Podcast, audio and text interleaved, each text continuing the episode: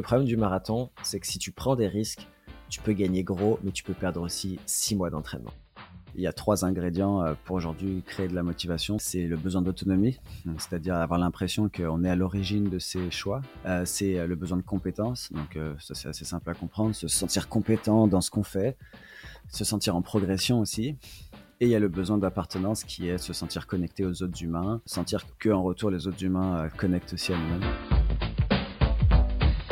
Bienvenue dans ce nouvel épisode du podcast Peace and Flow. Aujourd'hui j'accueille Maxime Lopez, un marathonien sub-élite, futur docteur en psychologie, coach et fondateur de la chaîne YouTube Runwise. Dans cet épisode, vous allez découvrir quelle est sa plus grande peur en course à pied, les trois principes fondamentaux derrière la motivation, applicables à tous les domaines, et pour finir, une anecdote rigolote sur sa compagne et une rencontre improbable. Sur ce, je ne vous en dis pas plus et je vous laisse apprécier mon entrevue avec Maxime Lopez.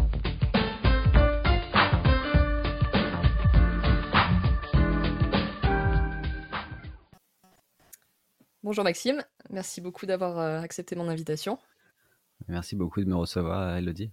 Avec plaisir. Euh, est-ce que tu peux te, présenter pour démarrer, s'il te plaît? Ouais, fait que bah, je suis euh, un coureur, un marathonien. j'ai couru de, de, 15 à Valencia. Je suis aussi un étudiant. Là, je finis mon doctorat en psychologie. Et j'ai une entreprise Runwise, là où on fait plusieurs trucs, notamment création de contenu, coaching. Bah, je dirais que c'est les deux grosses sphères. Donc c'est un peu une différente casquette. Ok. Est-ce que tu peux raconter ton histoire un petit peu avec le, sport et comment tu en es venu pour te prendre de passion pour le, pour le running en particulier? Ouais. Donc j'ai commencé la course quand je suis arrivé à Montréal, parce que moi je suis français, ça doit s'entendre normalement que j'ai pas un accent très très québécois, même si j'ai une façon de parler un peu différente depuis que je suis là. Ça fait dix ans que je suis à Montréal et je suis venu à Montréal à la base juste pour une année juste d'études en fait pour terminer ma licence en psychologie. Fait que moi je, suis, je viens de Lyon à la base, donc tu, peux faire un échange en dernière année euh, pour voir un petit peu euh, ce qui se passe ailleurs. Et euh, quand je suis arrivé à Montréal, j'étais pas du tout sportif. Je faisais vraiment beaucoup la fête à Lyon. J'avais une vie très différente, très sédentaire et alcool et ce genre de choses. Et quand je suis arrivé à Montréal, j'avais quand même envie de changement aussi. Et j'ai eu la chance de tomber dans une colocation avec un gars qui s'appelle Aurélien, avec qui j'ai toujours euh, contact. Et d'ailleurs, il coach euh, dans mon équipe. Et ce mec-là était très sportif pour le coup. Il venait du triathlon. Et dans l'université à laquelle on était inscrit, donc à l'UCAM, il y a des équipes de cross-country. Le, le, monde universitaire est très présent. C'est comme aux États-Unis, en fait. On appelle ça le varsity, le sport universitaire. Et lui, il faisait du cross-country à l'université. Donc, il s'était inscrit comme ça direct et tout. Puis moi, je lui demandais où il allait tous les soirs s'entraîner. Il me disait qu'il allait courir, qu'il allait, courir avec les gars et tout. Moi, ça me paraissait un petit peu lunaire. Euh, qu'un jour, il m'a quand même proposé d'aller faire un jog. Je me souviens de ce jog parce que il est assez marquant parce qu'il était vraiment difficile. Là. moi, j'ai vraiment de l'ego, tu sais, genre, je, je, suis très compétitif de nature. et je voulais vraiment pas lâcher là, sauf qu'on allait de plus en plus vite et tout. Fait qu'à la fin, j'ai carrément lâché parce que c'était vraiment trop dur. et ça m'a donné envie, je pense. Je pense que c'est cette première expérience, en fait, qui m'a donné envie de, bah, de, de, voir ce que je pourrais faire. Puis c'est comme si ma fierté avait été un peu atteinte, là. Euh, et après, tout s'est enchaîné. J'ai commencé, j'ai acheté une paire de chaussures. Je suis allé au premier entraînement. C'était super dur. J'allais beaucoup trop vite. Je faisais n'importe quoi. Puis ça a pris du temps là avant que je fasse pas n'importe quoi. Et euh, j'ai fait ma première saison de cross-country. Je suis tellement arrivé tard que j'ai même pas pu faire les premières courses de la saison. Là. Je suis arrivé, on m'a jeté comme ça dans une course. Je suis passé de sédentaire à course de cross-country. C'était très euh, traumatisant comme expérience, autant physiquement que mentalement, parce que je me sentais vraiment nul euh, comparativement aux autres. Puis je sais que ça, c'est quelque chose que j'ai eu du mal à, à dealer avec ça dès le début. je supporte pas d'être dans les derniers là. Je, je te dis non, c'est pas possible, je peux pas être dans les derniers. Fait que en voyant les premiers courir aussi vite, ça m'a vraiment motivé. Alors oui, c'était pas agréable sur le moment, mais je pense que ça fait partie aussi de où est venue ma motivation, euh, à rattraper un petit peu euh, tous les coureurs là devant. Euh, et euh, voilà, c'est vraiment comme ça que j'ai commencé la course. donc vers 23-24 ans, je pense à peu près. Ok. Et par la suite, du coup, c'est parce que j'imagine qu'aujourd'hui, c'est plus ça ton, ton principal moteur, c'est plus la frustration. Qu'est-ce que c'est du coup?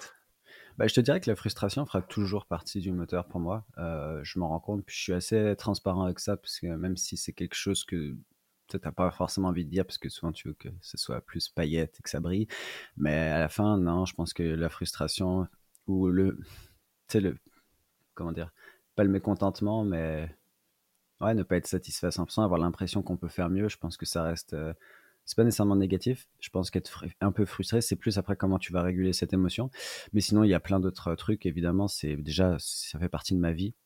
C'est ma routine. Puis il y a quelque chose de très santé là-dedans. Euh, et je te dirais presque plus niveau psychologique. Euh, je fais un travail comme beaucoup qui est très sédentaire. Je passe énormément de temps sur l'ordinateur. Et la course me force justement à sortir et à aller faire de l'exercice tous les jours, voire deux fois par jour. Et je pense que si j'avais pas des objectifs de performance, je me force, je me forcerais pas forcément à, y aller, tu vois. Surtout l'hiver, là, au Québec, il fait genre moins 15, moins 20, il y a de la neige. Honnêtement, c'est beaucoup plus facile de rester chez toi, te mater un film ou de faire des activités plus euh, comme ça euh, numériques. Euh, là, je suis obligé d'y aller entre guillemets parce que ça fait, ça, j'ai un projet de performance et pour réaliser un projet de performance, à un moment, tu dois pas te poser la question tous les jours si tu as envie d'y aller. Tu vas juste parce que c'est comme ça en fait. Des fois, tu as moins envie, des fois, tu as plus envie, des fois, tu pas envie, puis tu es super content d'y être allé. Fait que, ouais, je te dirais qu'aujourd'hui, le moteur, ouais, il y a, y a, un peu tout ça. Euh. Ok. Euh, qu'est-ce qui t'a donné envie d'aller plutôt sur du marathon et pas sur d'autres types, euh, d'autres types de distances pardon? Ouais. Je pense que déjà, j'avais des meilleures capacités de long assez rapidement, on s'en est rendu compte. Déjà, j'aime bien faire beaucoup de kilomètres. Il faut savoir qu'à ma deuxième année, j'ai quand même fait des semaines à 130, 140, ce qui est assez peu commun. Au final, les gens, c'est rare qu'ils se rendent là si vite. mais moi, j'ai senti que mon corps, il était capable de prendre du volume assez vite. Et fait que j'ai commencé à doubler très très vite. Puis, comme c'est Aurélien qui m'a initié, es la personne dont j'ai parlé tout à l'heure, lui il doublait déjà, donc pour moi, ça m'a paru comme presque normal en fait. Puis j'ai réalisé plus tard que c'était quand même quelque chose plus associé au haut niveau normalement. Euh... euh excuse, j'ai oublié ta question. Euh, je disais que c'est, qu'est-ce qui t'a donné envie d'aller plutôt vers, les, vers du long, vers du, vers du marathon et pas sur d'autres distances? Ouais, ouais. Euh, donc ouais, je pense que j'avais des, des, aptitudes un peu plus élevées. Et comme tu sais, il y a toujours ce truc où, mine de rien, je veux être bon dans ce que je fais. Si je vois que pour être bon, il faut que j'aille sur du marathon, j'irai. Et par chance, c'est ce que je préfère aussi. Donc tu vois, ça s'est bien combiné. Les longs intervalles, les sorties longues, beaucoup de volume, se sentir dans le flow. Puis c'est aussi un type de douleur qui est très différent. Tu sais, par exemple, la douleur du 3000 mètres ou du 5000, c'est des douleurs qui sont courtes mais intenses. Alors que le marathon, c'est des douleurs qui sont longues mais pas très intenses. Et je pense qu'on est tous différents sur ce qu'on préfère en termes de douleur. Moi, clairement, le marathon, pour moi, ça fait pas très mal en fait parce qu'au final, c'est les 30 dernières minutes qui font mal. Je trouve que ça fait beaucoup plus mal un 3000 ou un 5000. Et que, ouais, je préfère. Puis l'entraînement marathon, c'est fun aussi parce que il faut que tu gères plein de paramètres qui, n'existent pas sur les autres distances. Je pense notamment à la nutrition, à la gestion de l'allure. Euh, pour moi, le marathon, c'est comme une coche au-dessus, même au niveau cognitif, il y a beaucoup plus de stimulation, je trouve. Ok. Euh, un mot sur, le, sur la sensation de flow, justement, tu, tu viens d'en parler. Mmh. Euh, donc on peut trouver de la satisfaction dans, l'entraînement. Par exemple, après une grosse séance de fractionné, tu peux sentir un espèce d'état de bien-être. Euh, sur les longues distances, comme tu le dis, c'est un état qui, est quand même différent, que tu peux retrouver d'ailleurs dans, le travail quand, tu atteins des niveaux de concentration intense. Euh, comment tu expliques que c'est un état qu'on peut atteindre plutôt sur du long? Et est-ce qu'il y a des manières de, le provoquer consciemment, plus ou moins mmh. facilement? Je pense que si tu reviens aux théories du flow, c'est est-ce qu'il y a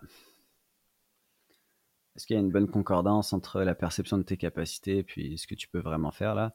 Euh, Je pense que le problème, entre guillemets, du 1500, du 3000, du 5000, qui sont des épreuves très maximales où tu es proche de ta VO2 max, euh, c'est que c'est des épreuves qui demandent absolument toute ton énergie et tu jamais vraiment en contrôle. Tu d'être le plus relâché possible, mais il n'y a jamais un contrôle absolu dans, dans ce genre d'épreuve. Et je pense que ça vient un peu de la nature de ces efforts. C'est comme, est-ce qu'on peut être dans le flow quand on fait des squats répétitions maximales et qu'on en fait 3 ou 4 Je pense pas. C'est trop court, puis c'est trop difficile et ça prend vraiment toute ton énergie. Alors que je pense que à partir du semi, du marathon, puis c'est peut-être encore plus vrai sur euh, le long, comme c'était vraiment loin de ton maximal, je pense que physiologiquement, c'est beaucoup plus, et psychologiquement, c'est beaucoup plus facile de partir un petit peu dans un autre monde. Euh, et je pense que moi, je le vois à l'entraînement, plus les séances sont dures, moins j'aime être déconcentré par de la musique, par exemple. Si je fais des euh, une heure, mettons un une heure pace marathon, qui est une séance difficile, je vais quand même avoir une grosse partie de flow, tu vois, parce que je suis très sous maximal. Si je fais des 400, des 600, des 800, presque à bloc, honnêtement, j'aurais pratiquement aucun flow et j'aurais juste hâte que ça s'arrête là. je pense que ça vient de la nature, un petit peu de ça. Après, euh, on est tous différents. Hein. Peut-être que mon exemple ne reflète pas la, vérité sur, chez tous les coureurs, mais c'est un peu ce que j'ai remarqué. Ok. du coup, est-ce que tu as déjà été attiré euh, sur du plus long par, par de l'ultra, par exemple, pour ces raisons-là, pour essayer d'aller plus loin dans, dans cet état-là? Euh, Je te dirais que pour moi, le flow, c'est cool s'il y en a, mais ça serait pas une, euh, un objectif ou une raison, tu vois. Je suis hyper content, puis tel le flow, le problème, c'est que c'est un peu comme euh, essayer de vivre une expérience sur laquelle tu n'as pas vraiment le contrôle non plus. C'est qu'il y a beaucoup de facteurs qui rentrent en compte. Et moi, j'aime bien quand le flow arrive, mais que je l'avais pas nécessairement anticipé. même si tu peux, tu, peux, tout faire pour mettre les conditions en place. À la fin, c'est jamais toi qui décides vraiment. Tu comme la performance au final. Tu peux faire le meilleur entraînement du monde, jour de la course. C'est jour de la course. Fait que l'ultra m'intéresse moins juste parce que j'aime courir vite en fait. Je pense que, tu je, je, compare un petit peu, moi, le marathon, la course sur route à la Formule 1, tu sais. Euh, puis peut-être l'ultra à, du rallye ou des choses comme ça qui sont totalement différentes en fait. Euh, mais je pense que l'entraînement ultra trail m'ennuierait un peu parce que c'est énormément de volume à basse intensité. Puis honnêtement, les jogs, c'est ce que j'aime le moins dans, la course à pied, dans mon entraînement. Ok. Euh, du coup, en termes d'organisation, comment est-ce que tu organises un petit peu ton année? Et à plus petite échelle, comment tu, construis tes cycles? Euh, du coup, j'ai un coach qui s'appelle Reed Coolset, avec qui je travaille depuis maintenant six mois. J'ai changé récemment. Avant, j'étais avec Doris. Euh, j'étais pendant trois ans avec Doris, puis ça marchait bien. J'avais juste envie de changer, puis de, passer à un autre niveau aussi. Euh, comment on organise? En général, ce qu'on fait, c'est que on, discute des courses qu'on veut faire. Alors pour moi, c'est assez simple parce que je fais genre deux courses par an importantes puis tout. Euh, le reste des courses que je fais, j'en fais pas beaucoup déjà, puis c'est plus en mode entraînement. Tu sais, genre, je vais faire un semi-pace marathon, des trucs comme ça. Euh, donc, en général, moi, ça va être un marathon en avril ou en mai et un autre marathon à la fin de l'année. Comme ça, ça me fait deux gros cycles ça me fait deux chances de faire, euh, de progresser, de prendre de l'expérience, de faire un meilleur chrono. Et le reste, on l'organise en fonction des objectifs. Donc, tu vois, on y va vraiment en partant de la fin et en remontant petit à petit et voir, OK, il nous reste combien de temps et et ça nous permet de savoir quand on fait quoi. Ok, cette année, du coup, tu sais déjà les, euh, quelles seront les deux échéances?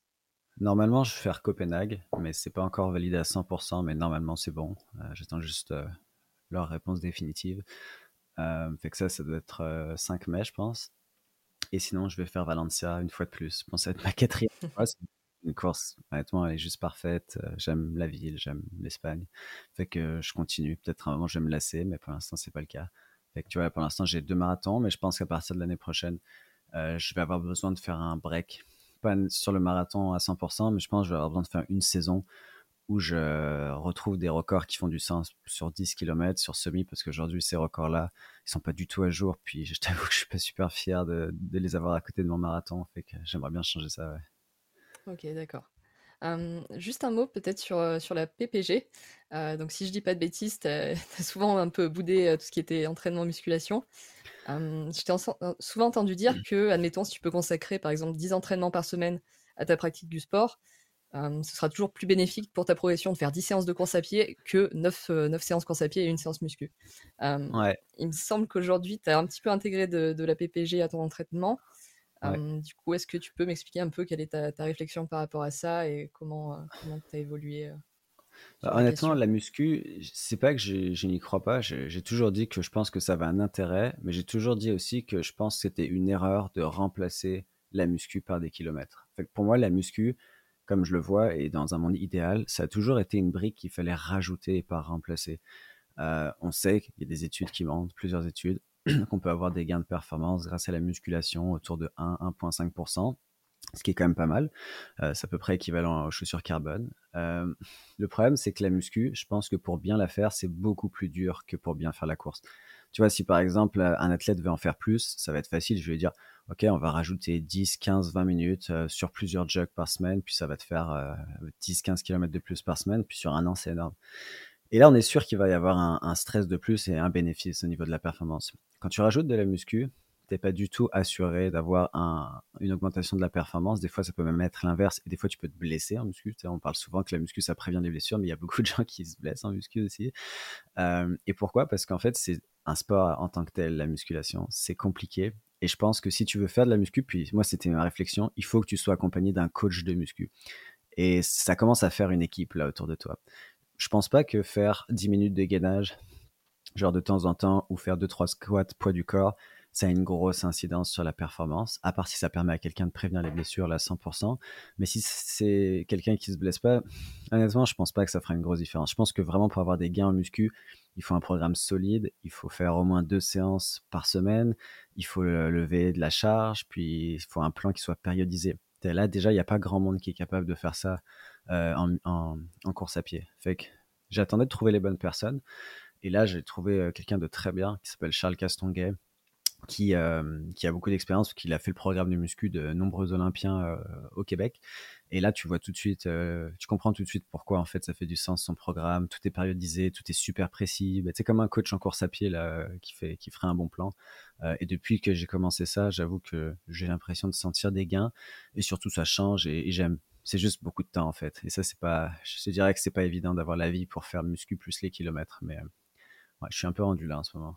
Ok. Et du coup, est-ce que tu penses qu'il y a des disciplines pour lesquelles, euh, soit des distances plus courtes, soit par exemple en trail, où ça serait, euh, où le bénéfice serait plus, plus évident que sur, euh, sur marathon, ou pas forcément?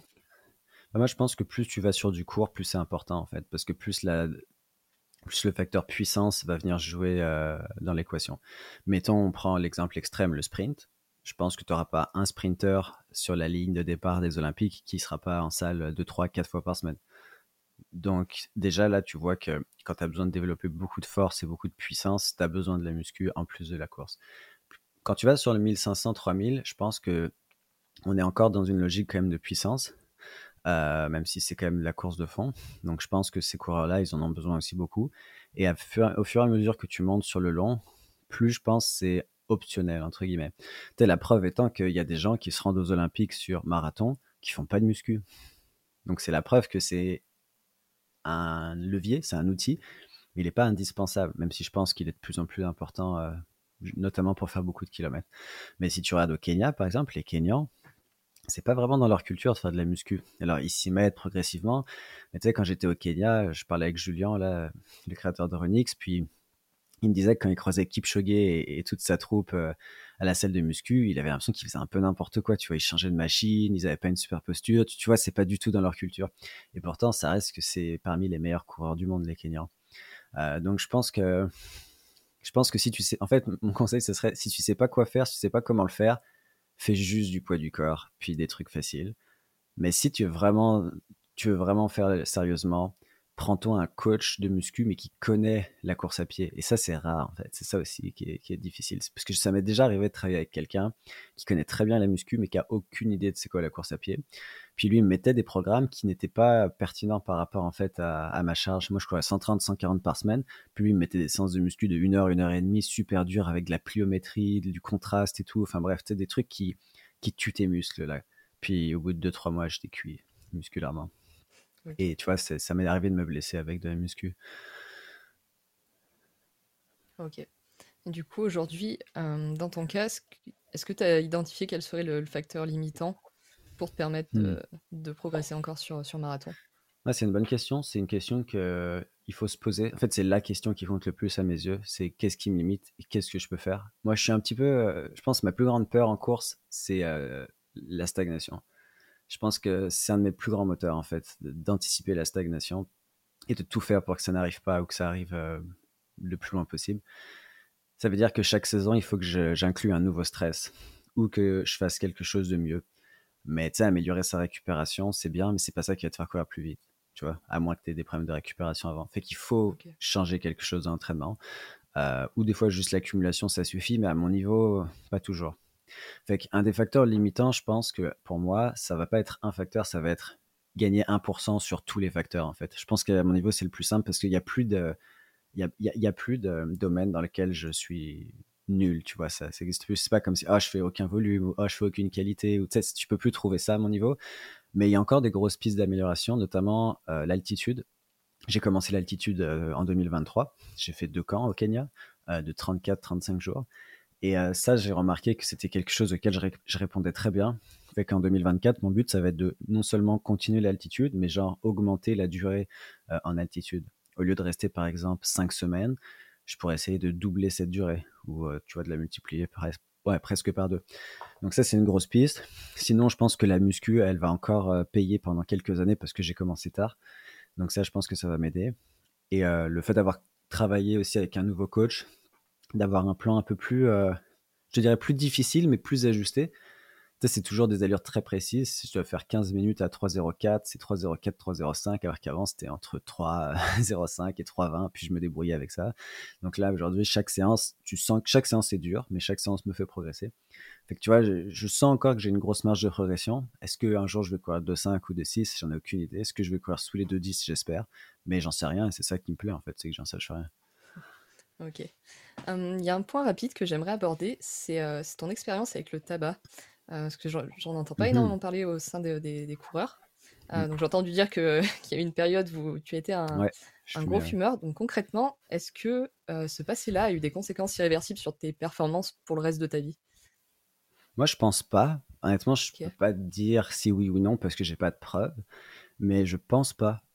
je pense qu'avec tous les kilomètres, donc j'ai couru un peu plus de 40 000 kilomètres depuis que j'ai commencé. Je pense que depuis, mais alors, je sais plus la, biologie du poumon, euh, mais au niveau de la régénération des cellules, il me semble que c'est plusieurs mois. Je ne veux pas dire de bêtises, il faudrait fact-checker ça, puis il ne faut pas me citer là-dessus, mais il me semble que c'est plusieurs mois avant que les, poumons euh, se régénèrent. Puis je pense que quand tu as fumé euh, comme j'ai fumé, ça peut prendre 2-3 ans avant de reset complètement les risques qui sont liés au tabac. Moi, je pense que je les ai reset, les risques. Euh, j'ai du mal à me dire, ah, si j'avais pas fumé, je ferais déjà 2-10. Honnêtement, j'y crois pas.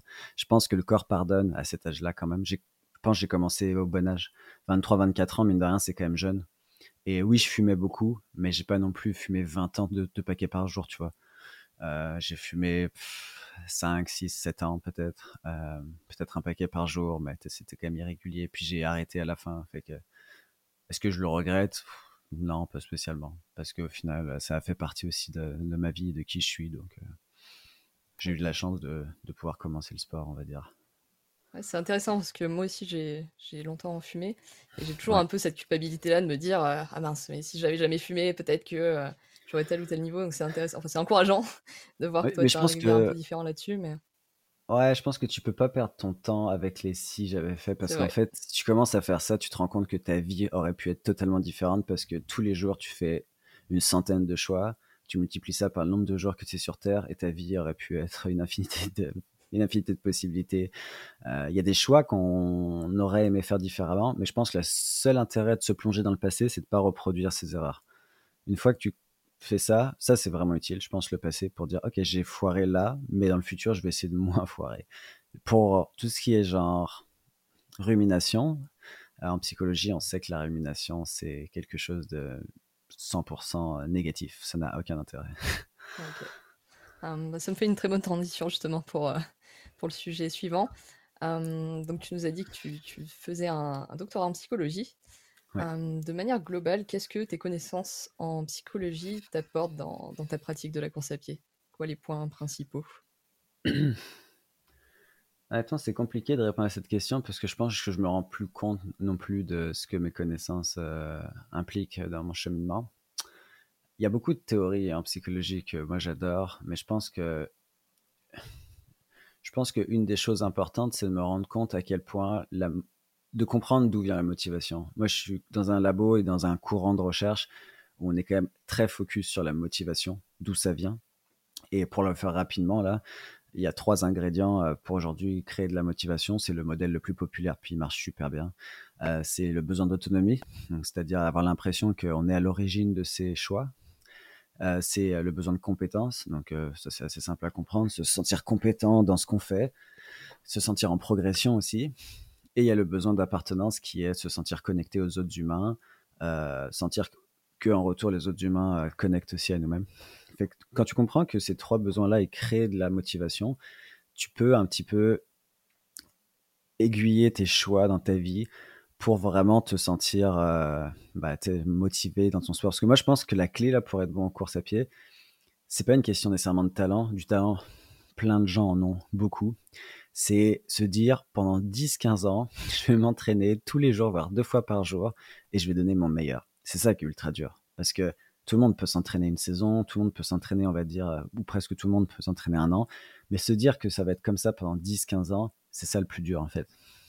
Et pour ça, il faut avoir une motivation solide. Et une motivation, c'est pas une fois tu l'as, c'est bon, c'est tous les jours. C'est comme, tu sais, il faut arroser sa plante un peu. Euh, là, c'est la même chose. Donc, il faut être capable de se donner de la fierté, donc pas être trop dur avec soi-même, même s'il faut aussi être très exigeant avec soi-même. Donc, c'est hyper dur de trouver le bon dosage. Il faut trouver une façon de rendre l'expérience de course à pied sociale. C'est-à-dire, euh, à la fin, au début, tu cours pour la perf et tout, puis à la fin, tu y vas pour les potes presque. Et ça, c'est vrai. Moi, euh, les jogs, j'essaie le plus possible de les faire avec des amis parce qu'en fait, tu gagnes un truc de plus que la course. Tu vas aussi pour discuter, avoir du fun, parler de ta journée, etc. Et l'autonomie, je trouve que c'est le besoin le plus dur à satisfaire en course à pied, en tout cas pour mon niveau, parce que au bout d'un moment, je me dis que j'ai plus le choix je me dis je dois aller courir. D'ailleurs, la plupart des gens utilisent cette expression je dois aller courir, ce qui est super intéressant parce que ça, se voit qu'on s'impose quelque chose qui est difficile. Et c'est pour ça que j'aime bien insister sur le fait que la course à pied, c'est pas un sport fun par excellence. Il y a des choses fun dans la vie, genre pour moi jouer aux jeux vidéo, regarder un film, faire par exemple un match de foot ou ce genre de trucs. Ça, c'est j'y vais parce que ça me fait plaisir et j'ai pas de récompense à la fin. Le sport est la récompense. Alors qu'en course à pied, pour moi, c'est un sport de l'accomplissement. Ça veut dire que c'est pas la course qui est euh, qui est la récompense, c'est la récompense qui est la récompense, c'est-à-dire le, chrono, la progression, mettre sur Strava, etc. Et ce qui est une bonne chose, et c'est pour ça que Strava cartonne autant. Strava cartonnerait jamais pour un sport full plaisir comme le soccer, parce que c'est déjà une récompense. Mais si ça marche sur la course à pied, c'est que c'est un sport qui est tellement difficile pour tout le monde, hein, autant pour les débutants que, que les pros, qu'il faut avoir des récompenses. Et mettre une activité sur Strava, c'est dire au monde voilà ce que j'ai fait et je peux, je peux être fier de moi. Du coup, c'est une validation sociale de oui, je suis fier de moi, avec notamment les kudos qui marchent super bien. Il y a des études intéressantes qui montrent que les gens qui reçoivent plus de kudos sont plus motivés intrinsèquement aussi. Donc c'est un peu exactement, enfin c'est un peu l'inverse de ce que tu vas entendre dans le langage courant des gens qui disent que c'est toxique, que Strava c'est une mauvaise appli, que ça ça crée de la motivation extrinsèque tout le temps. Ça peut, mais globalement, c'est plutôt une bonne chose en fait, parce que l'être humain, c'est une espèce sociale. Et si demain tout le monde arrête la course à pied, je suis pas convaincu que on continue la course à pied là, parce qu'on est dans une culture justement de ce sport-là. Fait que moi, je te dirais que mon, mes études en psycho, elles m'aident à comprendre tout ça, puis elles m'aident à être plus transparente avec moi-même sur mes réelles motivations aussi. Tu vas dire que ma motivation, c'est de la performance. C'est pas une mauvaise chose, mais beaucoup de gens vont essayer de passer un petit peu comme ça sur les chemins, disent non, moi je cours juste pour le plaisir, puis après tu vas voir que les mêmes personnes, quand la course va commencer, elles vont être full compétitives, mais comme elles vont pas assumer cette part de leur identité, elles vont jamais vraiment être euh, équilibrées dans leur personnalité. Je pense que c'est important d'être franc avec soi-même et de jamais avoir honte de ses motivations, même si certaines personnes diraient que c'est pas des motivations saines, tu vois. Ok. Est-ce que euh, justement le comment dire à partir d'un certain moment, si ça fait, euh, mettons, 10 ans que, tu pratiques la course à pied, est-ce qu'on peut réellement parler encore de motivation Ou à quel point ça, ça, découle d'une habitude et du fait, quand tu dis euh, je, dois y aller, par exemple, est-ce qu'il y a vraiment euh, besoin d'avoir encore une, source de motivation à ce moment-là Ou est-ce que c'est tellement automatique qu'on se pose plus vraiment la question, en fait? En fait, je pense que ouais, l'habitude et le fait que tout soit aussi bien organisé, que tu saches exactement où aller, quand aller et tout, je pense que ça réduit la part de motivation nécessaire pour y aller. Euh, je pense quand même que la motivation, selon comment on l'a définit là, mais c'est la motivation, c'est juste se mettre en action. Donc euh, c'est l'action d'aller faire ce qu'on veut aller faire. Je pense que ça, euh, quand le contexte est difficile, tu en as quand même besoin. Un contexte difficile, ça peut être quand tu te sens plus fatigué que d'habitude, tu as moins envie d'y aller. C'est très physiologique aussi la motivation. Les gens pensent que c'est toujours mental, mais quand un athlète a plus envie d'aller s'entraîner pendant plusieurs jours et qu'il doit se forcer, souvent, c'est qu'il y a trop de fatigue, slash capacité de récupération qui sont diminuées. Donc souvent, c'est des gens qui ont une charge de stress dans leur vie à côté, euh, que ça peut être dans leur famille, ça peut être dans leur boulot, et tout ça vient s'accumuler, et ça fait que la course à pied devient juste le, ça devient juste trop en fait, ça, fait déborder le vase. Euh, Fait que je te dirais que oui, quand même, motivation est importante, mais les habitudes, pour moi, c'est le, c'est la clé en fait, pour ne plus avoir besoin de trop de motivation. Genre savoir exactement où tu cours, quand tu cours, avec qui tu cours, ce que tu fais. On dirait que ton cerveau, il a déjà économisé énormément d'énergie. Puis, je sais pas si toi tu as remarqué ça, mais personnellement, moi, le plus dur, quand je dois aller là, je dois aller faire 32 km dans une heure sur tapis. le plus dur, c'est de me dire, faut que j'aille sur le tapis et que je commence c'est presque l'anticipation, le truc qui n'existe pas, mais que ton cerveau se fait de toute ça, tout ce 32 km. Une fois que tu es sur le tapis et que tu as commencé, honnêtement, je trouve déjà que j'ai presque fini. Même si ça peut paraître absurde, j'ai pas commencé, mais je trouve déjà que c'est presque fini, en fait, parce que tout ce délai-là euh, est terminé. Et quand j'en parle, c'est avec ma copine qui, court. Elle, est plutôt de l'envie inverse où elle dit ah, le plus dur c'est de courir, mais je pense que c'est parce qu'on a des niveaux différents justement. Mais moi, le plus dur c'est toujours l'anticipation personnellement. Ok. Oui, je trouve que c'est aussi intéressant d'anticiper le. Enfin, de se dire, par exemple, si, si je n'y vais pas, comment je vais me sentir après Ou comment je vais me sentir. Euh, et de... Enfin, de ce fait, de t'anticipes au final le, plaisir que tu auras à la fin de ton entraînement et ça peut aussi jouer. Euh, ouais, puis la fierté. la fierté, ouais. Tu sais, le dimanche, tu finis ta semaine, tu sais à combien tu vas finir. Puis, honnêtement, il y a toujours ce truc de fierté. Moi, depuis que je cours, chaque dimanche, je suis content de me dire, yes, je finis à X kilomètres et tout. Euh. Ouais, je trouve ça cool je pense que c'est hyper important de segmenter en fait quand on fait de la course à pied. Autant dans notre vie que dans les courses, le cerveau n'aime pas trop euh, les longues tâches, puis les, choses qui ont l'air solides. Par contre, la même chose quand tu vas le diviser en, un marathon, si tu le divises en 4, 4 fois 10, c'est pas égal à 42 pour ton cerveau. Ça, c'est un truc que j'ai compris assez vite en course et qui m'a sauvé beaucoup d'énergie, je pense, euh, de diviser un peu tout. Là. Ouais, je suis d'accord, c'est ouais, très bon point maintenant sur, une journée en particulier, donc on va dire sur un entraînement ou sur une course en particulier, à quel point le mental et tes croyances à ce moment-là peuvent influer sur, sur la performance? Honnêtement, j'ai déjà eu ce débat avec des coureurs sur le mental, puis il y a des moments de ma vie où j'ai dit que je trouvais que le mental était un peu surestimé, au sens où un bon mental ne va pas rattraper une forme, euh, du fitness. Genre, je pense, tu peux avoir le mental que tu veux, si t'es pas prêt pour un marathon, t'es pas prêt pour un marathon, en fait, ça, ça change rien. Par contre, je pense que le mental, il est super important comme catalyseur de la performance. Euh, c'est pas parce que certaines personnes sont très en forme, puis je l'ai vu avec certains athlètes que je coach, qui vont nécessairement faire une bonne course, parce que des fois on a des attentes un peu irréalistes, tu vois, on a genre une super forme, on se dit je vais rouler sur la course, ça va être facile, mais la course, c'est jamais facile, même quand tu es en forme, honnêtement. Il faut, toujours avoir une anticipation quand même de souffrance et de difficulté, même si ça se peut que certaines courses, c'est déjà arrivé, tu roules dessus, mais honnêtement, c'est même pas une par an, c'est peut-être une tous les trois ans. Euh, et je, sais pas trop d'où ça vient. Des fois, c'est juste tout qui doit s'aligner. Mais même mon marathon en 2.15 où j'étais très en forme, honnêtement, je pourrais pas dire que j'ai roulé sur la course parce que ça a été difficile et j'ai vraiment dû me battre pour, euh, pour les derniers kilomètres. Fait que euh, je te dirais que le mental, c'est très individuel. Et je pense que dans les plus gros concepts qui sont les, plus importants, c'est la confiance. La confiance en ses capacités le jour de la course. Euh, et, c'est. Je donnais un exemple autrefois à un ami avec qui je joguais parce qu'il me posait cette question T'en penses quoi du mental, machin truc? Et je lui disais Imagine, tu as le droit à deux fois la même course. Mettons, là, tu fais la course, tu vises par exemple 32 minutes. Tu fais 31,59. La semaine d'après, tu as le droit de faire exactement la même course. ok? La seule différence, c'est que tu sais que tu peux le faire vu que tu l'as fait la semaine d'avant. Mais c'est toutes les mêmes conditions là. À son avis, ça va être quoi ton, ton état mental, sachant que tu es sûr que tu peux le faire, tu as la preuve. Mais en fait, ça va tout changer. En sachant que tu peux le faire, tu vas partir super confiant, tu sais que ça va être dur, mais tu vas le faire, et peut-être que tu vas faire mieux. Fait pour moi, c'est ce truc-là de se convaincre que tu l'as déjà fait alors que tu l'as pas fait. Tu vois, moi, quand je cours mon 2h15, je me dis pas, oh, j'espère vraiment que je peux faire 2h15, j'espère vraiment machin, que truc. C'est non, je sais que je le fais là. Puis c'est pas grave de se mentir, parce qu'au final t'as aucune preuve, mais genre je sais que je l'ai dans les jambes, je sais. Peu importe. Et, si c'est dur, c'est pas une preuve que je l'ai pas, c'est juste quelque, un défi qu'il faut relever. Et je pense que beaucoup de gens, quand ça devient dur, se disent, ok peut-être que je l'ai pas, ils commencent à douter. Et quand tu commences à partir dans cette brèche, c'est que t'as perdu déjà en fait. Fait que ouais, et on pourrait parler des heures de comment avoir confiance en soi et pourquoi certaines personnes doutent plus d'eux, etc., etc énormément d'éducation pour moi déjà là-dedans, puis euh, de travail sur soi. Euh, parce que si tu attends que les autres croient en toi, des fois tu peux attendre très longtemps. des fois il vaut mieux euh, croire en soi tout seul et se forger se forger un caractère, en fait. Ça peut être le choix. C'est pour ça que les meilleurs athlètes, les gens les voient un peu comme arrogants. Et moi, je pense des fois, les gens confondent arrogance et confiance en soi.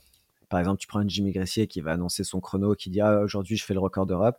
Bah, tu plein de gens qui vont dire oh, il respecte pas ses adversaires, alors que ça n'a rien à voir, en fait.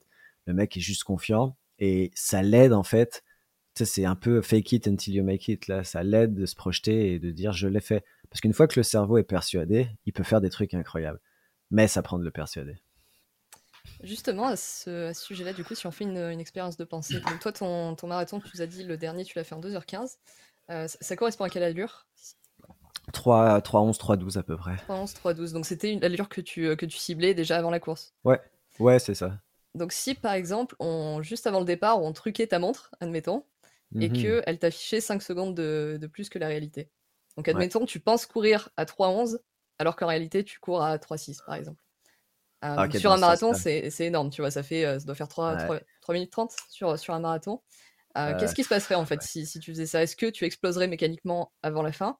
Ou est-ce qu'il y a quand même une, une, petite, une petite chance pour que qu'on arrive à tromper ton mmh. cerveau et que tu fasses. Je pense que l'expérience pourrait marcher si c'était pas une différence aussi importante parce que physiologiquement parlant, pour moi, être à 3,06, je suis à peu près très proche de mon seuil anaérobie. Et autant tu peux vraiment euh, être fort mentalement, autant je pense que j'aurais trop de casse musculaire et trop, de lactate dans les muscles pour pouvoir faire 42. Par contre, je pense que si on reproduisait l'expérience avec 2-3 secondes d'écart, ça pourrait aussi avoir l'effet inverse de me faire douter, de me dire, attends, normalement, c'est une allure vraiment facile. Si tu vois que tu es un peu en difficulté le premier 15 ou le premier semi, euh, c'est pas bon signe pour le deuxième. Fait que, honnêtement, je sais pas comment je réagirais, mais je pense que ça me déstabiliserait un peu parce que comme c'est des allures que j'aurais pratiquées à l'entraînement, de voir que c'est plus la même chose alors que je suis censé être encore mieux le jour de la course, ça pourrait me déstabiliser, honnêtement, je pense. Ok. Du coup, j'imagine que c'est j'imagine que c'est difficile à reproduire dans la réalité ce, ce genre d'expérience. Je suis pas sûr que ça. mais c'est intéressant. Hein. honnêtement, c'est super intéressant et ça pourrait être des études. Euh... J'ai déjà vu des gens là tu prends Julien Van Der quand il fait son 27 minutes 13 record d'Europe, euh, il a pas de montre. Tu prends un coureur canadien qui s'appelle Trevor Bauer, qui a fait 2,09, c'est une des meilleures performances canadiennes de tous les temps. C'était en 2019, je crois. Euh, il fait standard olympique en même temps. Il court sans montre aussi. Genre, après, faut faire attention parce que quand on dit sans montre, dans les grosses courses, il y a quand même des chronos tous les X kilomètres là. Fait qu'au final, tu sais ce que tu fais, mais ça veut dire que pendant plusieurs kilomètres d'affilée, dans l'inconnu, entre guillemets, t'es dans le flou, mais tu donnes juste le meilleur de toi. Mais moi, j'y crois à ça quand même. Tu vois, je pense que mon 2h15-20, honnêtement, cette année, fin 2023, il est super sur le papier, mais je pense honnêtement j'étais un peu trop conservateur, justement parce que. Et, je regrette pas, c'est que le problème du marathon, c'est que si tu prends des risques, tu peux gagner gros, mais tu peux perdre aussi six mois d'entraînement. et honnêtement, quand je vois ce que ça me prend à l'entraînement, euh, en termes financiers, mais aussi en termes émotionnels, je pense que ça me ferait trop mal au cœur de tout perdre pour gagner 20 secondes ou 30 secondes. Donc je préfère avoir une progression peut-être plus lente, plus linéaire sur marathon, mais valider des, étapes qu'être un peu trop greedy euh, et, repartir comme ça en arrière. Ok. Euh, une question au sujet des, blessures et de l'influence de, la psychologie. Euh, j'avais pas mal abordé le sujet avec, avec Nicolas Bourron d'ailleurs, sur le fait notamment qu'un terrain émotionnel inhabituel euh, que ce soit positif ou négatif d'ailleurs, peut favoriser plutôt tel ou tel euh, type de blessure. Euh, c'est quoi, toi, tes, observations et ton, et ton avis par rapport à ça? Est-ce que tu as un exemple de. par exemple, ça peut être, mettons, tu as une, rupture amoureuse et deux semaines plus tard, tu vas avoir telle blessure. Est-ce qu'il peut y avoir, voilà quoi Est-ce qu'il peut y avoir un, lien ou Je pense qu'il peut y avoir des liens par des effets indirects. Euh, je pense pas que la psychologie influence dire en fait, c'est toujours en même temps des mécanismes physiologiques. Par exemple, quand tu es stressé, bah, il y a une hormone du stress, la cortisol, que tu vas sécréter. Euh, donc, c'est la preuve qu'il y a un lien vraiment physiologique entre le psychologique, la pensée, par exemple l'anxiété aussi. Tu peux penser un truc qui n'est pas encore arrivé, qui, n'arrivera peut-être jamais, et tu peux créer un mécanisme physiologique qui fait que tu vas te sentir mal physiologiquement, ce qui est assez fou quand même quand tu penses.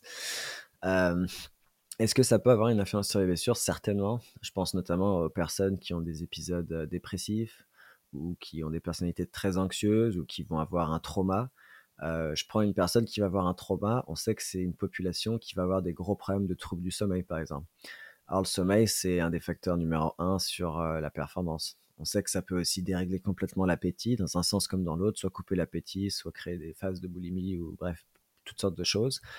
si tu prends les troubles alimentaires, c'est un autre bon exemple où le psychologique peut énormément influencer la performance et la récupération, parce qu'on va être dans, avec des personnes qui vont avoir des déficits caloriques chroniques, donc potentiellement des, des, anémies, des gros coups de fatigue, puis des dépressions, etc. Fait que, honnêtement, pour moi, le sport, c'est d'abord psychologique. Et parce que, pourquoi je pense que c'est d'abord psychologique C'est que je pense que le psychologique est plus un déterminant que le physiologique. Pour moi, le corps répond toujours à une impulsion du cerveau, tu vois, c'est très neuronal en fait. Mais il y a des gens qui pensent que c'est euh, rétroactif, que du coup le physiologique aussi t'influence, puis il y a plein de théories comme ça, mais moi je pense que c'est d'abord le psychologique. C'est pour ça que mon approche de coaching, elle est d'abord sur le psychologique. Si on comprend par exemple pourquoi ce coureur-là, il s'entraîne toujours trop fort et respecte jamais les allures, tu règles en fait tous les comportements qui sont des centaines. Mais si tu t'intéresses juste au comportement sans comprendre, que tu forces la personne à, mieux faire, ça va rien changer. Donc il faut vraiment des fois passer par euh, des périodes de discorde, de conflit, de remise en question, d'introspection. Je pense que tu, ne peux pas grandir sans, euh, sans remous, en fait. Ok. Hum, pour terminer sur cette partie-là, de, manière générale, toi, qu'est-ce que, euh, qu'est-ce que la pratique de la course à pied t'apporte dans, ton quotidien, dans ta vie de tous les jours? Est-ce que tu en tires des leçons, des enseignements? Ouais, bah, beaucoup de rigueur. Je pense que ça m'a beaucoup appris euh, la discipline, et la patience. Je pense que la course à pied, c'est un sport où tu dois être très patient pour avoir les résultats que tu veux. Et ça, c'est pas ma personnalité du tout de base. Moi, je veux les choses vite, puis je veux faire vite les choses. Donc, ça m'a vraiment appris ça. Euh, je suis assez étonné d'y être arrivé parce que franchement, ma personnalité n'était pas du tout destinée à, à, faire ça à la base. Je pense que euh, ça apprend aussi le goût de l'effort, mais tu sais, une compréhension au-delà juste du, de la phrase. Je pense que vraiment, avoir le goût de l'effort, c'est plus facile à, dire qu'à faire. Aimer, genre, être euh, dans le pétrin, entre guillemets, comme on dirait au Québec, là. Euh, ça, c'est difficile. Puis, honnêtement, de plus en plus, je laisse ce goût de l'effort. Genre, ah, c'est quand c'est difficile que je me sens vivant, que je me sens en progression et que, tu sais, je pense que c'est presque contre-naturel, en fait, que l'humain, il ait le goût de l'effort parce que génétiquement, on est programmé pour conserver notre énergie puis rester en vie. puis la course, c'est clairement l'inverse, c'est que tu dépenses beaucoup de calories. Fait que biologiquement, c'est pas logique de faire ça sans objectif de, de se nourrir en fait. C'est vraiment quelque chose qui vient du lobe frontal. C'est pas euh, des vieux processus. Fait que je trouve ça intéressant. Tu nous as dit que tu étais aussi euh, coach en plus, euh, plus d'être athlète. Question peut-être un peu bête. Donc tu es toi-même coach et tu as un coach également. Ouais, j'ai plusieurs coachs. Plusieurs coachs. Ah, pardon, j'ai un coach qui me coach, c'est ce que tu voulais dire. Oui, ouais. Tu as un coach. Tu es toi-même coach et tu as un coach. Pourquoi ne pas t'auto-coacher du coup? Ben, je l'ai fait en fait, je l'ai fait, je me suis longtemps auto-coaché, puis euh, j'ai pas une personnalité qui me permet d'être 100% efficace parce que bah, j'ai toujours envie d'en faire plus, je suis jamais satisfait. J'ai... Ça, je pense, c'est le gros défaut de ma personnalité, c'est que je suis jamais satisfait de ce que je fais ou de, tu sais, même dans mes vidéos, dans mes trucs. C'est vraiment un truc d'universitaire un peu, je pense, c'est qu'on a appris, c'est que c'est jamais good enough. Fait que j'ai vite compris que j'étais pas assez lucide et objectif sur ma propre préparation pour me faire mon plan. J'ai réussi à faire des bonnes perfs, honnêtement, en me coachant moi-même, mais c'est toujours tellement d'énergie, de, j'ai toujours envie de retourner mon plan, de rechanger les séances, de, en déléguant ça à quelqu'un qui voit les choses de manière plus objective de l'extérieur, je trouve que j'ai de, bien meilleurs résultats. Parce que souvent, et c'est en fait le même principe que souvent tu es meilleur pour conseiller les autres que toi-même. C'est quand tu vois quelqu'un est en galère, tu dis mais non mais c'est évident qu'il est en galère pour ça, pour ça, pour ça, pour ça. C'est super facile de faire le diagnostic, mais quand c'est toi qui es en galère là, euh, c'est totalement différent. Bah, pour moi c'est pareil en coaching. Je pense que ton coach il te connaît au bout d'un moment, puis il sait les erreurs que tu fais, puis il te protège de ça, puis c'est et puis moi j'aime bien en fait arriver à recevoir le plan, puis faire le plan, puis honnêtement, je suis assez bon pour switcher. Il y a des fois des trucs que je comprends pas forcément dans le plan ou, ou je l'aurais pas fait pareil, mais en fait, je m'en fous, tu vois. Je me dis, de toute façon, il y a 100 façons différentes d'arriver au même résultat. C'est pas une séance spéciale qu'il faut là où, à la fin, la course à pied, c'est créer un stress suffisant pour provoquer ton corps et le, faire changer, c'est tout, là. autant psychologiquement que physiologiquement. Si je finis ma semaine et que j'ai aucune fatigue, c'est un problème. Si je finis ma semaine et que je suis trop fatigué, c'est un problème. il faut chaque semaine être pile dans la zone. Là. Ok, c'est intéressant. Hum, du coup, toi, euh, par rapport à ton activité, comment, euh, comment est-ce que tu as démarré un petit peu ta, ta carrière de coach et qu'est-ce qui t'a donné envie d'aller euh, vers cette direction-là? Je pense j'ai toujours aimé un peu diagnostiquer les problèmes. Genre, j'ai cet esprit-là où j'aime. Pour moi, c'est un défi en fait. Chaque athlète, c'est un défi. Chaque athlète va avoir des problèmes. Souvent, c'est le problème de pas performer assez ou assez vite, ou se blesser, ou pas être équilibré. Et je trouve le coach, il est là pour comprendre. Donc d'abord observer et après proposer des solutions et discuter aussi avec l'athlète parce que souvent les solutions elles se font juste en verbalisant. Fait que moi, ce que j'aime, c'est juste ça. Puis ça s'est fait un peu par hasard. J'avais jamais pensé à être coach et tout. Puis en fait, en, créant Runwise, j'ai réalisé que je donnais beaucoup de conseils sur Internet. Puis que la suite logique, c'était peut-être de commencer à accompagner des athlètes. Du coup, j'ai accompagné mes premiers athlètes, je pense, vers 2020-2021. Et progressivement, j'en ai eu plus, plus, plus. Euh, en général, je pique à 40 athlètes euh, que je suis. En ce moment, j'en ai entre 30 et 40. J'essaye de baisser un peu parce que bah, maintenant, j'ai moins de temps aussi. Euh, et je me rends compte que si tu veux vraiment bien coacher à la fin, ça, idéalement, moi, j'aurais 10 athlètes là, qui, que je pourrais me concentrer à 100%, mais il faut aussi trouver un équilibre entre volume et qualité. Fait que pour l'instant, je, l'ai. J'arrive à bien coacher mes athlètes. Je pense qu'une trentaine, ce serait parfait. Puis j'ai des, de tous les niveaux là. J'ai des débutants, vraiment débutants, des amateurs, et j'ai des gars qui courent 29 minutes aussi au 10, plus vite que moi. Fait que j'aime avoir de tout. Je pense que si j'avais que des gars rapides, rapides, ça me prendrait trop d'énergie. Puis c'est pas toujours facile. Fait que je suis content d'avoir un peu de tout. Ok, c'est intéressant. Du coup, la création de contenu, c'est venu avant ton, ton activité de coaching. Ouais, la création de contenu, c'est d'abord au tout début, je faisais pas de vidéo YouTube. Je pense que j'ai commencé par écrire des articles de blog euh, et écrire des newsletters. J'ai fait ça pendant longtemps, j'aimais bien. J'écrivais des newsletters. Le but c'était de me construire une liste euh, de personnes et tout. Et après, j'ai commencé les vidéos YouTube. Euh, ouais, quand même assez vite aussi. Où j'ai fait ma première vidéo, je pense, c'était sur les, les, les, frères Ingebretsen. Ça, c'est une de mes premières. Est-ce qui a bien marché d'ailleurs. Euh, c'est quoi qui t'a donné envie d'ailleurs du coup de, de créer la chaîne et, euh, et, le blog, enfin le blog puis la chaîne? Honnêtement, c'est un peu flou. Je pense que c'était pendant la période de Covid. J'étais seulement étudiant entre guillemets, puis je pense que je commençais à réfléchir à ce que je voulais faire après mes études. Et euh, je suivais certaines personnes qui gagnaient leur vie sur Internet, comment on appelle ça, des infopreneurs, puis qui avaient l'air de... Je trouvais ça cool de... Parce qu'en fait, moi, mon objectif, c'était de courir vite, tu vois, dans, ma trentaine.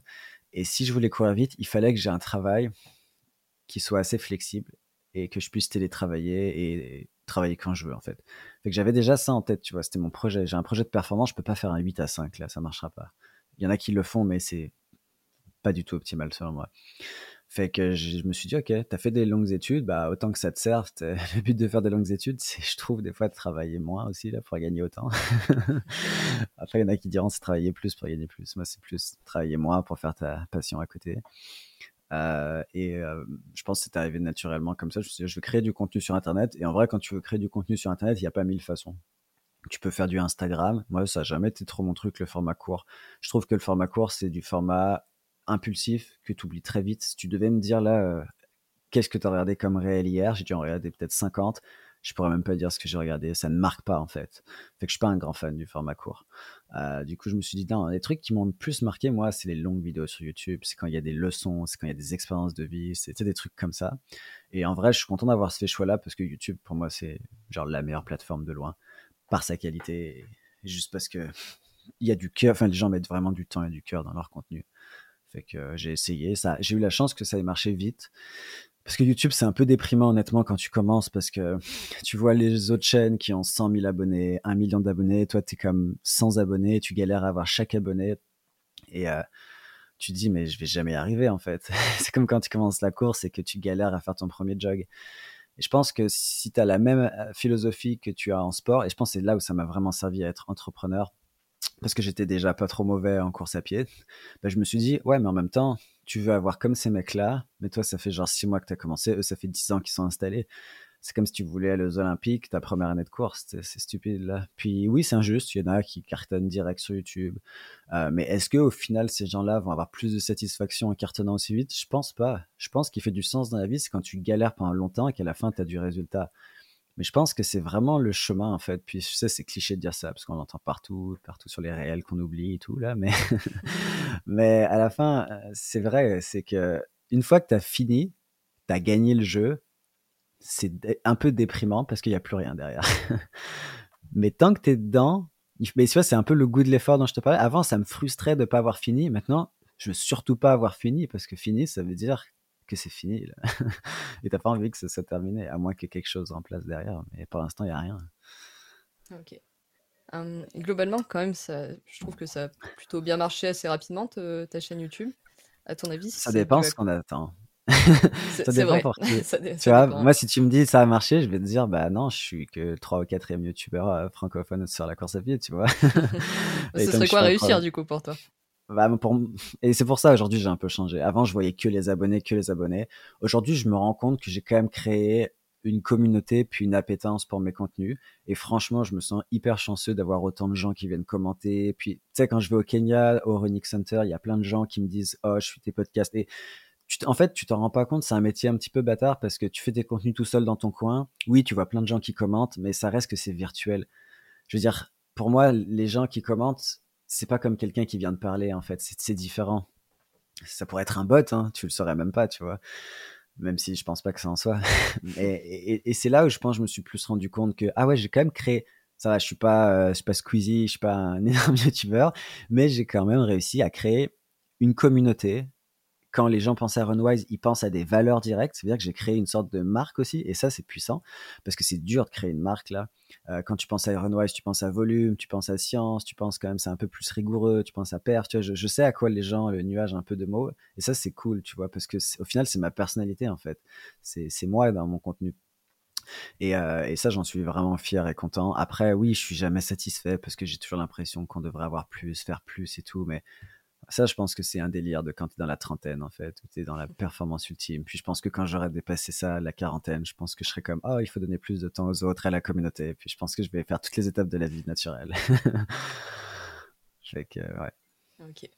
Hum, du coup, aujourd'hui, tu arrives à vivre à 100% de ton activité de coaching et euh, de, ta création de contenu? Ouais, ouais, honnêtement, je, je vis très bien. Euh, j'ai 250 euh, athlètes aujourd'hui, j'ai 12 coachs, puis la, la demande est énorme. On n'arrive pas en fait à demander à n'arrive pas à fournir du coaching à toutes les demandes. Euh, tu vois, il y a des semaines où on va en avoir genre 40 ou 50 de demandes de, coaching, ce qui est genre énorme, à la fois trop cool et à la fois je me dis ah faut que je recrute, faut plus de coachs, faut qu'on faut qu'on prenne plus de gens, mais en même temps j'ai envie de le faire bien. C'est assez difficile de trouver des bons coachs. Tu vois, j'ai fait beaucoup d'entrevues récemment. Puis peut-être sur huit entrevues, j'ai pris deux personnes parce que j'ai pas envie de prendre des gens si je trouve que leur façon de coacher correspond pas à, la mienne. Fait que euh, je suis assez exigeant sur les coachs que je prends. Puis c'est pas facile aussi de trouver un, business model entre guillemets où tout le monde est content. Où euh, moi je dois prendre une grosse partie sur euh, le revenu de mes coachs pour faire fonctionner l'entreprise, mais j'ai aussi envie que mes coachs soient le mieux payés possible. Donc tout ça, c'est des questions d'entrepreneuriat que j'avais pas anticipé, qui sont intéressantes, mais ouais, c'est difficile de contenter tout le monde. Fait que euh, pour répondre à la question, oui, je vis très bien. Après, j'ai investi beaucoup aussi dans la création de contenu. Ça, ça coûte cher de faire des bonnes vidéos. Juste pour te donner un exemple, la vidéo que j'ai sortie sur mon récap, euh, mon récap de course, c'est une vidéo qui va me coûter 600 euros, tu vois, à monter quand même. Les gens se rendent pas compte. C'est pour ça que j'aime bien donner des chiffres. En plus, depuis que j'habite en Amérique du Nord, j'ai beaucoup moins de mal à donner des chiffres parce que c'est la culture ici. Mais ça coûte cher de, travailler avec des professionnels là. Euh, mais ça vaut le coup. Quand tu investis, moi, c'est un, conseil que je donne à tous les gens qui créent du contenu, c'est fais ce que les gens osent pas faire, en fait.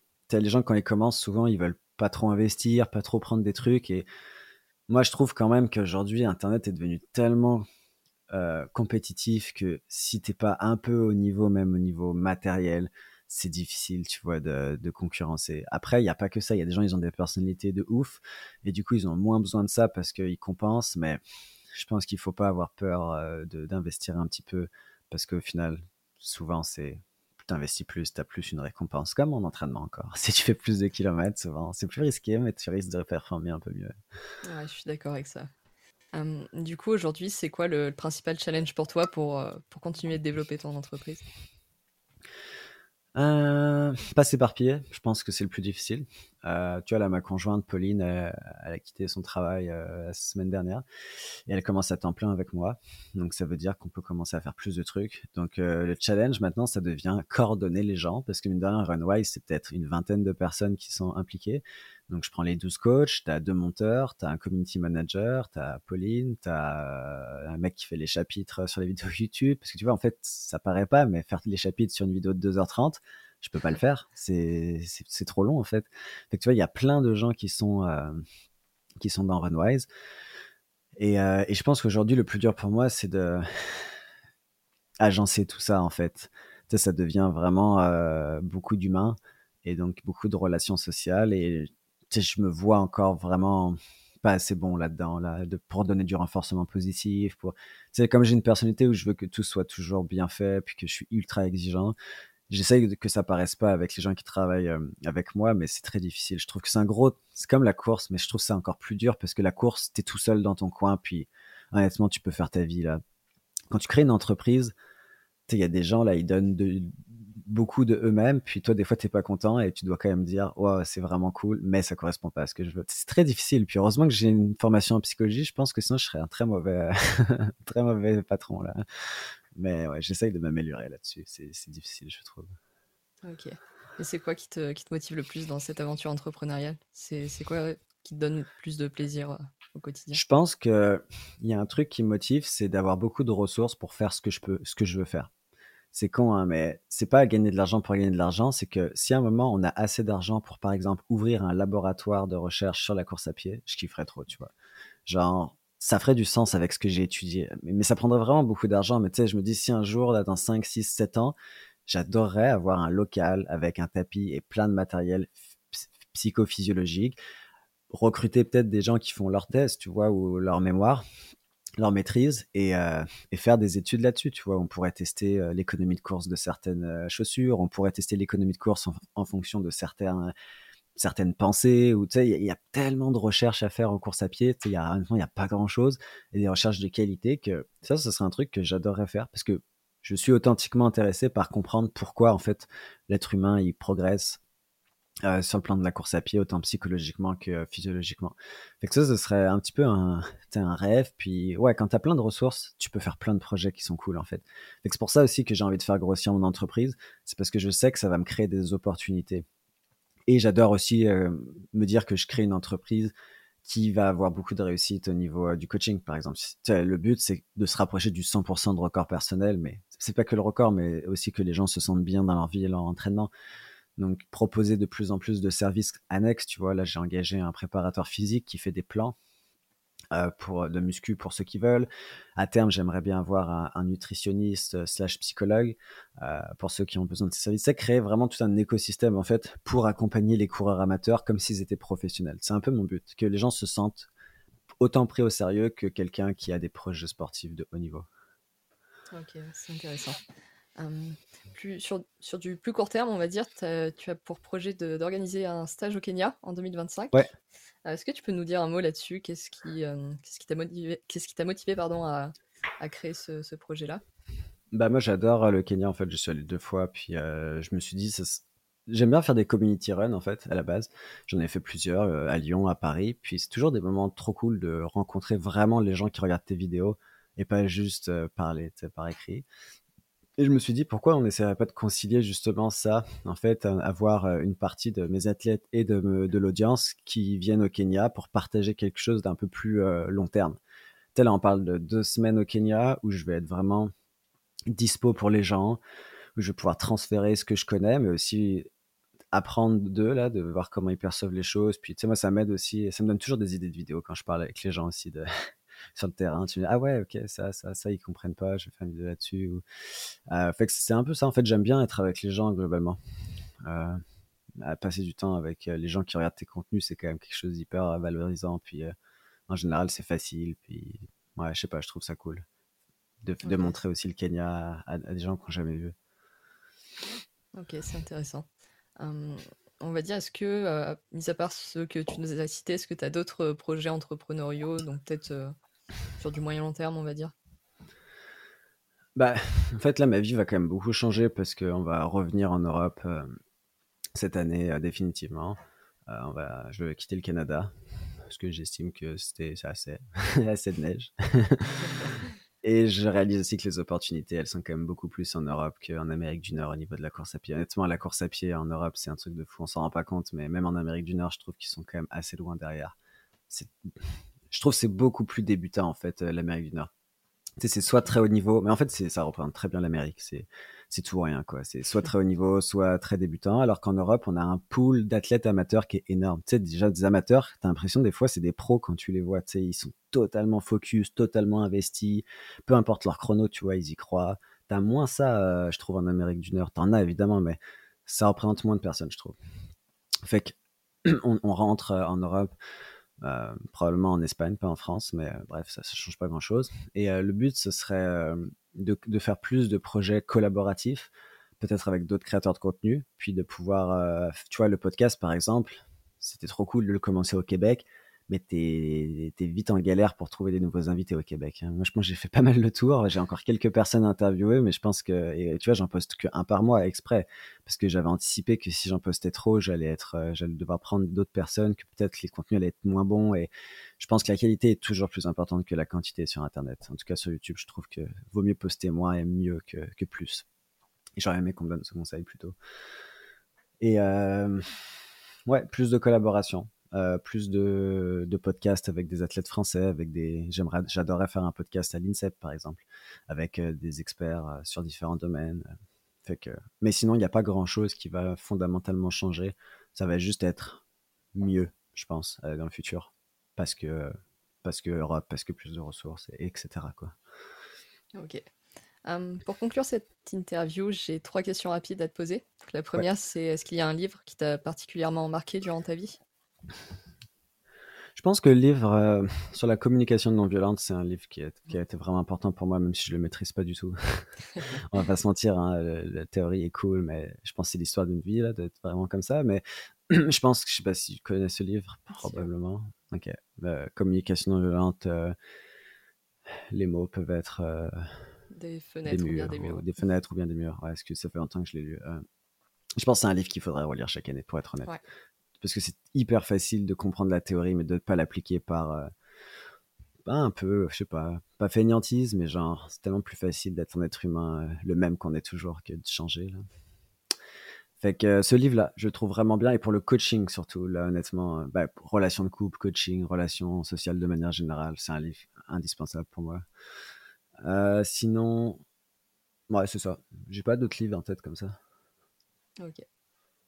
Euh, Coaching Habit, tu le, tu le connais? Non, c'est un livre euh, anglophone Anglophone, ouais. Sur, euh, bah, justement, c'est pas mal, je trouve, pour, pour tout ce qui est relié aux activités de coaching. Ça, coaching Habits, ok. Ouais, c'est sur sept questions qui sont assez fondamentales à poser, justement, pour essayer de creuser ah, dans les besoins de la personne. Moi, je vais aller voir ça. En plus, là, je pars au Mexique 10 jours, je vais pouvoir lire sur la plage. deuxième question, quel est le, le souvenir que tu aimerais laisser derrière toi?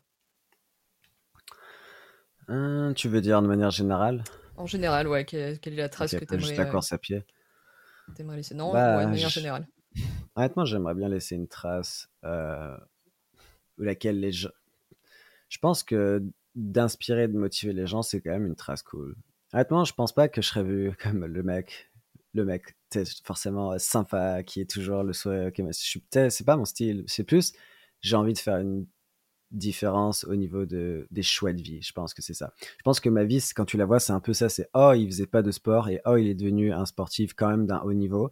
Ça veut dire que oui, peut-être il y a une part de talent et tout, mais limite on s'en fout. C'est oh, c'est possible de vraiment changer ta vie sur euh, une impulsion et tout. C'est dur, c'est possible. Il y a une part de chance aussi qu'on sous-estime de ouf, mais c'est possible. Puis j'ai envie que les gens, je trouve c'est un beau message à véhiculer de dire tu peux euh, avoir une vie euh, pas super saine, de fumer, boire, prendre des drogues, euh, faire des trucs comme ça qui sont pas super sains et, et, sustainable. Mais tu peux à un moment reprendre, euh, reprendre la direction. Puis, euh, ouais, c'est ça, je pense que c'est la, trace que j'aimerais laisser. Ok, intéressant. Et pour finir, est-ce que tu aurais une, une, petite anecdote à nous raconter qui soit en lien avec, avec le sport? Donc soit que tu as toi-même vécu, soit auquel tu as, tu as assisté. Ouais, bah, il y a plein d'anecdotes depuis que j'ai commencé la course, mais je pense qu'une qui me fait rire chaque année, c'est en gros, chaque année, on va à Valencia avec Pauline. Et euh, Pauline, euh, du coup, elle m'encourage, elle me suit sur l'appli, elle essaye de me spotter le plus possible sur le, le, parcours et tout. Puis à chaque année, Pauline, elle, euh, elle rencontre quelqu'un de connu, tu sais, genre pendant que moi je cours. L'année dernière, pas en 2023, mais en 2022, je sais pas si tu vois qui c'est, Tarikou Bekele, c'est enfin le frère de Kenza Bekele que tu dois peut-être euh, connaître. C'est un des plus grands coureurs de tous les temps. Et en fait, il, a, il, a, il s'est arrêté au 30e, je crois. Il s'est arrêté juste devant Pauline. Et en fait, Pauline a passé euh, toute la course avec lui et tout. Et quand je suis arrivé, elle était avec lui. Et genre, lui, il m'a dit, euh, genre, bravo et tout. Tu sais, c'est le frère qui nous a vécu. C'est une méga star, tu vois. En tout cas, son frère est une méga star. Fait que chaque année, elle trouve Cette année, en 2023, pareil, le frère de Nicolas Navarro, au dernier moment, Julien, il était perdu en fait et genre je pense que la course partait dans 5 minutes et il avait toutes ses affaires avec lui dont son téléphone donc il était un peu dans la merde. Il trouvait pas ses parents. Et euh, par hasard il est tombé sur Pauline et euh, Pauline lui a pris tous ses vêtements, son téléphone, ses affaires, puis elle a appelé ses parents, puis elle lui a rendu son linge et tout, mais elle savait même pas que c'était le frère de Nicolas Navarro. Puis après, euh, elle a compris, puis du coup après, Julien l'a remercié et tout. Je trouvais, ça drôle parce que Nicolas Navarro, c'est quand même un, athlète français que j'admire beaucoup, puis qui, qui, a été une grande source d'inspiration pour moi. Et, euh, et, chaque année, elle fait un truc comme ça, en fait. chaque année, il lui arrive un peu une petite dinguerie comme ça, que ça me fait rire. Fait que je sais pas ce qui va se passer cette année-là, mais j'espère la même chose. Ok. Écoute, Maxime, euh, merci beaucoup d'avoir passé un petit peu de temps euh, avec moi. Bah, merci à toi de me recevoir. C'était cool. Et bah, pour terminer, est-ce que tu aurais euh, des, liens sur, sur lesquels tu aimerais partager pour, pour que les auditeurs puissent te retrouver? Ah, honnêtement, ma chaîne YouTube, Runwise, c'est le plus simple. Il y a plein de liens, mais ça, c'est là où je mets le plus d'énergie, je pense, dans ces contenus-là. Fait que, ouais, définitivement. Ok, c'est noté. Bah, sur ce, je te souhaite bonne fin de journée, bon entraînement. Merci beaucoup. Et beaucoup de réussite pour la suite. Merci à toi aussi. Salut. Merci d'être resté jusqu'au bout de cet épisode. Si vous avez passé un bon moment, le meilleur moyen de nous le faire savoir, c'est de prendre deux minutes pour vous abonner et laisser une revue 5 étoiles sur Apple Podcast et ou votre plateforme d'écoute préférée. Si vous nous regardez sur YouTube, pensez bien à vous abonner à la chaîne et à laisser un commentaire, ça aide au référencement. Je compte sur vous, c'est important, surtout au démarrage, donc merci beaucoup à tous ceux qui le feront. Sur ce, je vous donne rendez-vous la semaine prochaine pour un tout nouvel épisode du podcast Peace and